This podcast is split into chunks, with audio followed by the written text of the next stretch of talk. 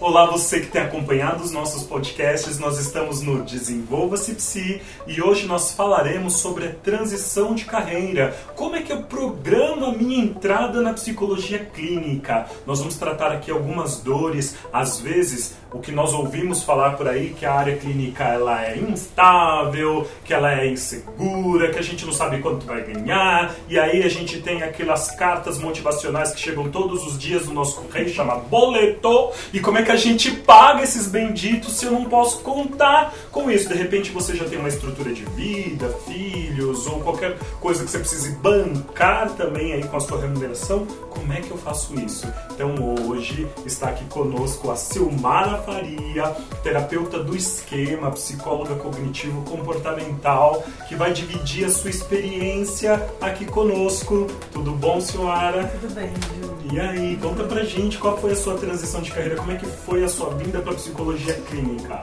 Bom, é, eu acho que eu comentei né, no primeiro podcast. Eu fiquei por 12 anos na área organizacional. 12 anos! 12 anos. trabalhando com recrutamento e seleção, treinamento, várias áreas aí dentro de recursos humanos. Né? Passei por várias empresas, diversos segmentos. Né? Foi assim muito gostoso, aprendi muito, me atualizei muito. Você gostava? Eu gostava. Você foi um terror pra mim, eu queria, Não, eu gostava, só que nos últimos anos começou a me dar um incômodo, na verdade, eu comecei a me sentir um pouco hum. incomodada com a forma que o RH é visto, né, é tido nas empresas. Hum. E não era só na empresa onde eu trabalhava, eu fui percebendo isso em todas as empresas que eu passei de alguma maneira, o RH ele não era, é, apesar de falarem né, de uma estratégia, mas ele nunca foi estratégico, era muito operacional, né? E eu via que não era só um desconforto meu, né, de colegas também, inclusive de outras empresas, enfim. E é, comecei a conversar com algumas pessoas, né, para ver será que realmente sou só eu que estou incomodada com isso, né? Será que são muitos anos? Enfim, então comecei a ter essa conversa e percebi que não, de fato, o RH ele, ele não é bem visto. Ah. Né? O trabalho do RH ele não é tão valorizado quanto nós gostaríamos que fosse. Né? Ele acaba sendo um trabalho extremamente operacional, é estratégico também, mas ele não é tratado dessa forma. Isso começou a me incomodar muito. Mas tem um detalhe que faz a galera procurar o RH, que é a remuneração, sim, né? Estabilidade, ser CLT, é aquilo que a galera está é. acostumada a trabalhar, pensar profissionalmente, que é carteira assinada, ter ali todo mês um salário X, os benefícios, décimo terceiro. Exatamente. Tá. Tem uma estabilidade e tem possibilidades, né? Assim, é plano é de carreira, tem né? plano de carreira, uhum. né? São várias áreas dentro do RH que você pode passear, né? Então é, tem muitas possibilidades de fato, né? O mercado ele é bem propício, assim, né? Ele é bem farto nessas uhum. oportunidades, né?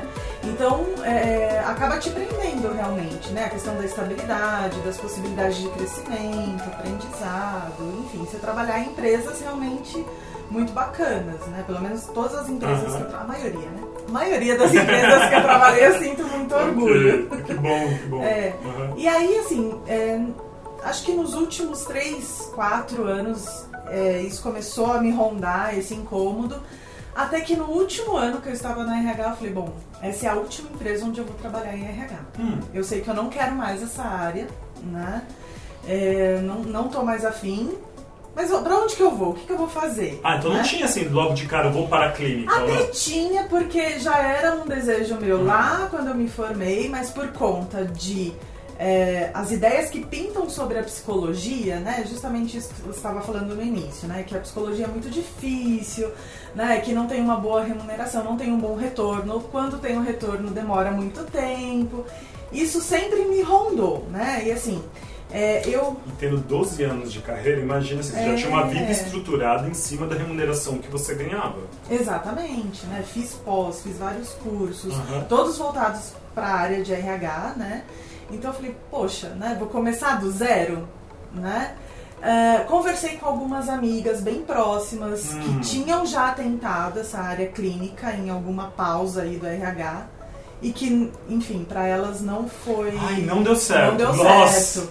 Então você conversou. Legal, é, foi legal conversar com elas porque eu ficava assim, bom, o que, que elas fizeram ou o que elas não fizeram Ah. que eu posso fazer diferente. Isso. Né, Então, eu quando fui você procurar ouvir pessoas, não olhe só o que você deve fazer, mas olhe o que eu não O devo que eu não fazer. devo fazer. Ótimo, muito bem. Né? Então, assim, fui, né, fui coletando essas informações e aí eu fui decidida, gente, eu não vou é, ouvir só um lado da história como eu fiz lá atrás, Uhum. quando eu me formei, né? E aí, uma das minhas grandes preocupações é, ao fazer ou ao planejar a minha transição de carreira era a questão financeira, né? Claro. Porque eu falei, bom, eu vou pintar o pior cenário. Hum, Qual dica vai número um, É, né? E- Não, dois já, né? Porque a primeira foi converse com as outras pessoas e Isso. veja aquilo que elas fizeram e aquilo que você não deve fazer, que eu não certo? devo fazer. A segunda, então, é A segunda é você se planejar financeiramente. Tá, e pensando no pior cenário. Qual é o Eu- pior é, cenário? Exatamente. Pra mim, o pior cenário era ficar dois anos desempregada. Então, eu queria, na verdade, me planejar para dois anos com a ideia de o retorno só vai vir mais tarde. Talvez em seis meses eu não consiga ter o gostinho que eu queria da clínica. Né? Então, eu quero Tá, então, tentar por assim, mais tempo. Peraí, então você teve uma preparação antes financeiramente Financeira. muito boa para você se dar o direito de não dar certo durante dois, dois anos. É. Olha isso aí, não é para qualquer pessoa. Exatamente. Ok. Falei, bom, pelo menos dois anos é o tempo que eu estou disposta a tentar. Ah. Não vou tentar só seis meses, né? Porque eu Ah. achava um tempo muito Muito curto para dar certo na dar clínica. certo. Olha, isso é uma outra coisa, gente, né? Se você vai se dar na clínica apenas seis meses, você vai cair talvez num viés confirmatório É. de que a coisa não Realmente dá certo. não dá certo, né? Tá? Então você precisa ter de um tempo maior, porque a gente está falando de um lugar onde não é que você vai entrar no consultório, os clientes não estão lá. Tem vários outros passos que você vai precisar dar para ter um retorno né, substancial ali. Exatamente. E aí nesse planejamento, o que, que eu incluí? As minhas contas fixas, né? Hum. Aluguel, enfim, todos os meus gastos pessoais. Uhum. Então isso planejando para dois anos. Contas fixas pessoais. pessoais. Aham. né? E aí outra preocupação, eu me formei em 2006, então, né, eu estava fora da área, trabalhando com recrutamento e seleção, mas assim, né, totalmente desatualizada em contexto clínico. Uhum. Então, eu fiquei perdida, assim, tá, eu vou atender com respaldo de, né, de qual teoria, né, li- Uhum. em qual linha, em qual abordagem. E aí eu comecei a fazer algumas pesquisas e aí eu decidi, eu vou fazer uma pós, né, ou pelo menos um curso de atualização numa abordagem que eu mais me identifique. E aí Uhum. tinha que colocar esse custo também, esse investimento, Ah, na ótimo, verdade, né? Ótimo, ótimo.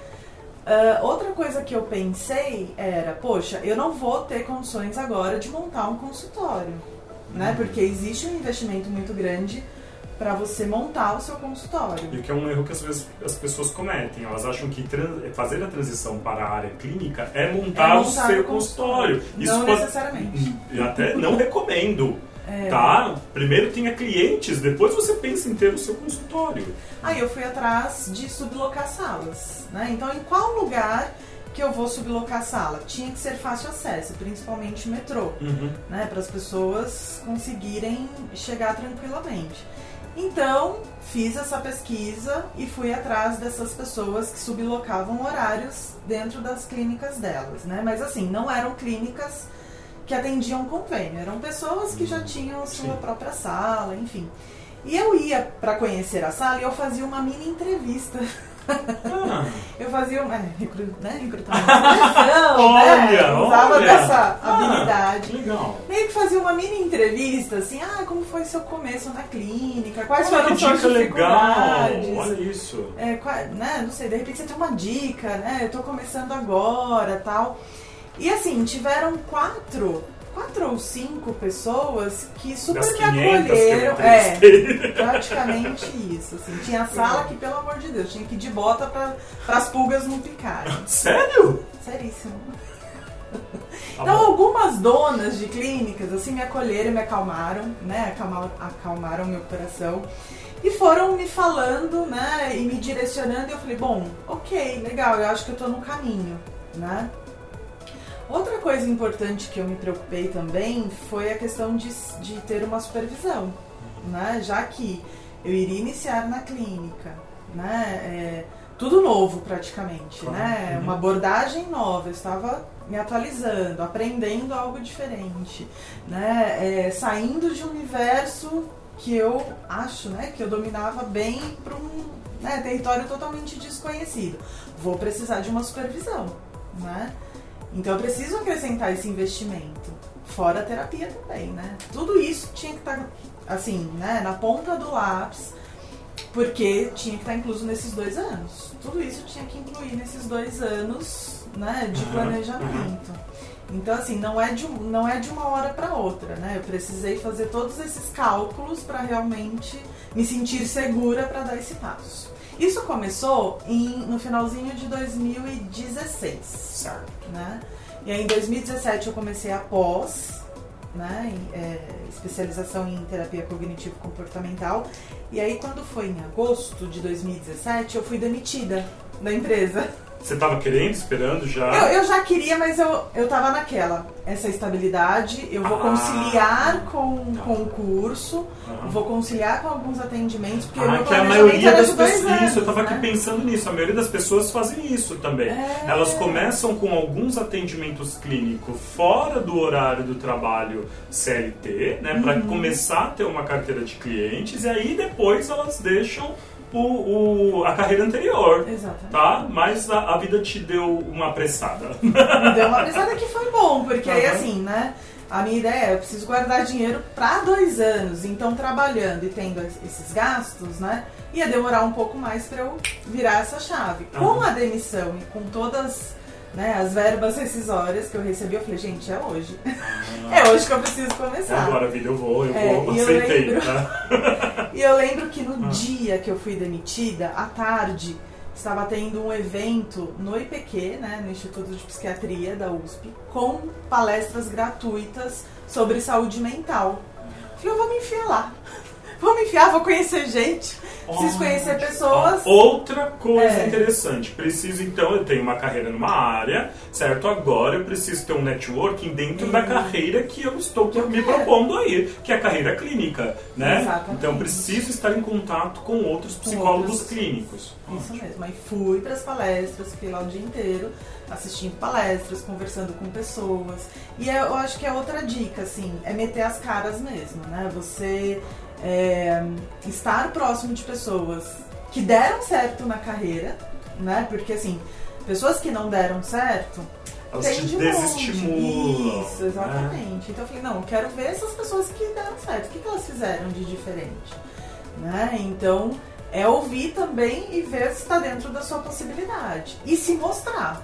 Né? Porque o trabalho do psicólogo clínico, ele é muito restrito ao consultório, né? Uhum. Assim, é, acaba sendo um trabalho mais solitário, né? Então, eu fui né, é, fazendo network nessas palestras, né, fiz alguns workshops, né, assim, além do curso de especialização que eu Uhum. fazia. Fui voluntária em algumas ONGs, né, todas voltadas para a saúde mental. Né? Então ali eu comecei a entender e entrar mesmo né, nesse campo de saúde mental. Que E é você está vivendo de psicologia clínica há quanto tempo? Há dois anos, vai fazer três. né? Vai fazer três Vai anos fazer agora, três- é, certo? vai Você tem seu consultório, Silmar? Não, E, e precisa ter consultório agora? não. Então eu não preciso ter consultório para viver de psicologia clínica, É. ok? Olha outro mito aí. Você pode atender só os seus clientes usando uma outra sala, que aí você também reduz custo fixo. Você só vai pagar aquilo que você usar com os clientes que você tiver, ok? Uhum. E tá só, só entre aspas, porque não é pouca coisa, mas está né, vivendo apenas com a psicologia clínica, né? Isso. Ótimo. Ah. E a questão, assim, o, que- o meu maior medo era, gente, será que eu vou ter a mesma estabilidade financeira que eu tinha na empresa Hum, por conta boa, da remuneração? boa, boa. E de fato, assim, né, é, em dois anos, em menos, né, eu acho que em um ano, o, meus, né, o que eu tinha de retorno com a psicologia equiparou ao salário que eu Com tinha. um ano. Um ano. Um ano. Olha aí. Você tinha 12 anos dentro do Dentro RH. Em um ano dentro da clínica você conseguiu Equiparar. Olha isso, gente. Ah, aprenda com o Silmar.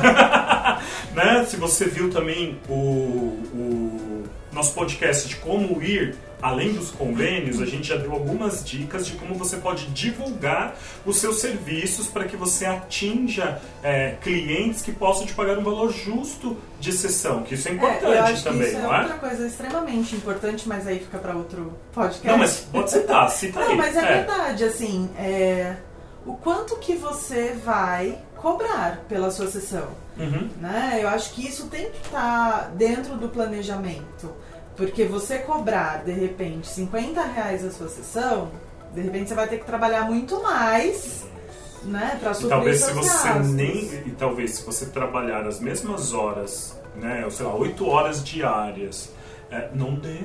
Porque quando você. Ah, mas Júlio, 50 reais a hora é muito mais do que a hora que eu recebo no RH. Mas os custos são maiores também, porque aí você vai ter outros custos que talvez você. Você tem um faturamento maior, mas como você tem custos maiores, no final o que sobra é menor. Não tem É. como você planejar uma vida né, estável dentro da psicologia clínica se você não tiver um valor de sessão justo ali, né? O que, que a gente chama de justo, gente? Que dê pra viver.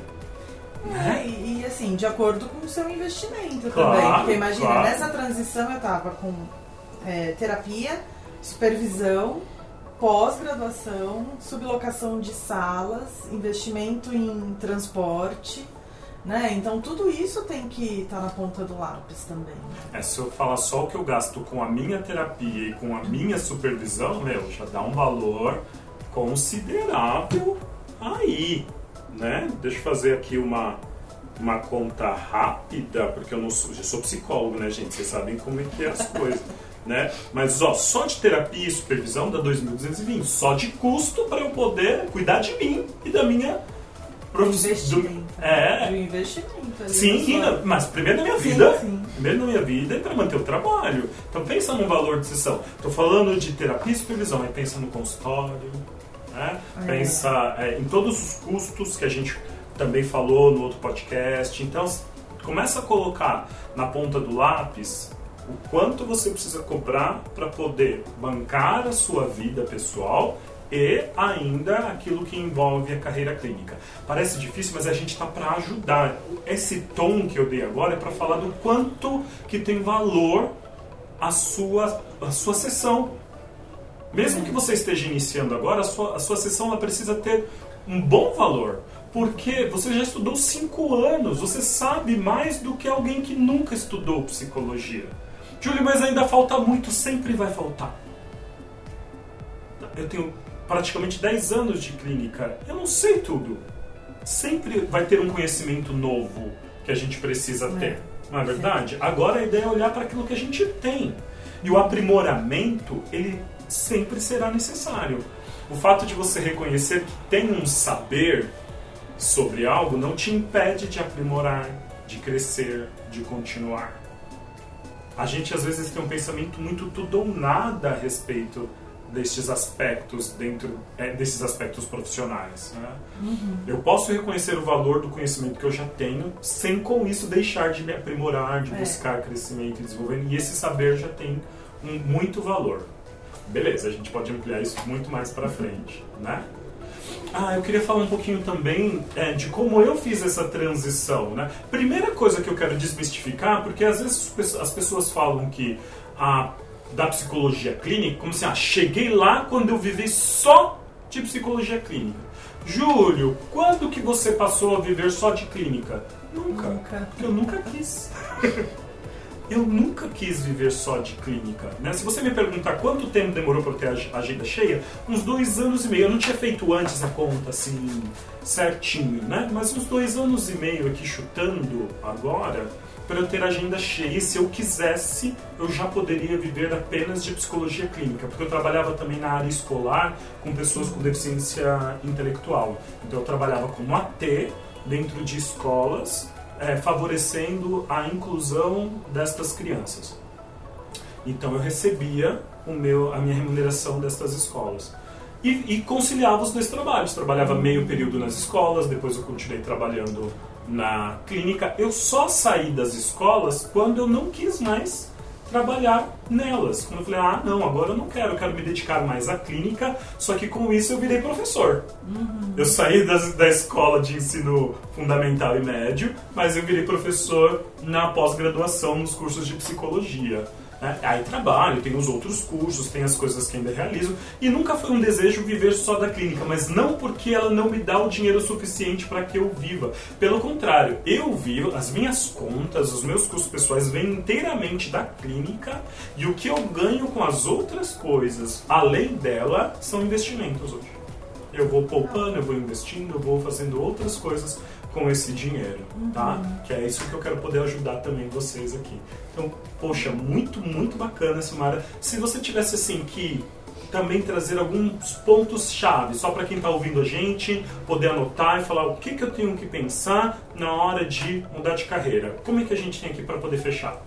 Olha, eu acho que tem que pensar em todos os seus custos. Tem que fazer um uhum. planejamento, sim. Dos custos. Né? Planejamento dos seus custos fixos e dos investimentos que você vai precisar fazer. Né? E poupar. Eu preciso ter uma... Poupar. É. é. A minha demissão me ajudou a acelerar, né? Mas se não fosse isso, eu ia precisar de mais tempo para fazer essa transição. Isso. Né? Porque eu tava com dois anos na cabeça. Uhum. Eu queria poder tranquilamente, né? É dar certo em dois anos. Oh. Né? Acho que antes disso ficaria complicado. E é, você se aproximar de pessoas que têm o sucesso na clínica. Ótimo, ótimo. Eu acho que isso é muito importante, uhum. né? O que, que, elas fizeram que, que deu certo?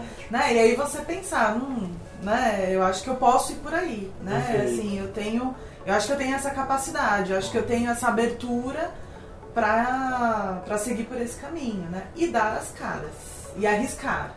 né? e arriscar. Se, é aquilo, pense no pior cenário para você. Uhum. Né? Então, ah, qual que é o meu limite? Ah, é esse daqui. Mas até lá tem um caminho muito grande. Né? Então, o que, que eu vou fazer? Até dar errado, o que, que eu posso fazer? Perfeito. Né? Então, foi, foi mais ou menos assim que eu Pense no pior cenário e caminhe em direção ao melhor, né? Exatamente. Se espere direção... pessoas é... que realmente deram certo. Né? Que legal, que legal. Então, obrigado, obrigado mesmo, Simara. Espero que você tenha aí aprendido, tirado bom proveito dessa nossa conversa, que você possa também programar a sua transição de carreira para a área clínica e que você possa fazer isso com muita naturalidade e que você tenha sucesso aí com seus atendimentos, tá bom? Aguarde o nosso próximo episódio do nosso podcast Desenvolva-se Psi então é isso, gente. Até a próxima, tá bom? Tchau, tchau.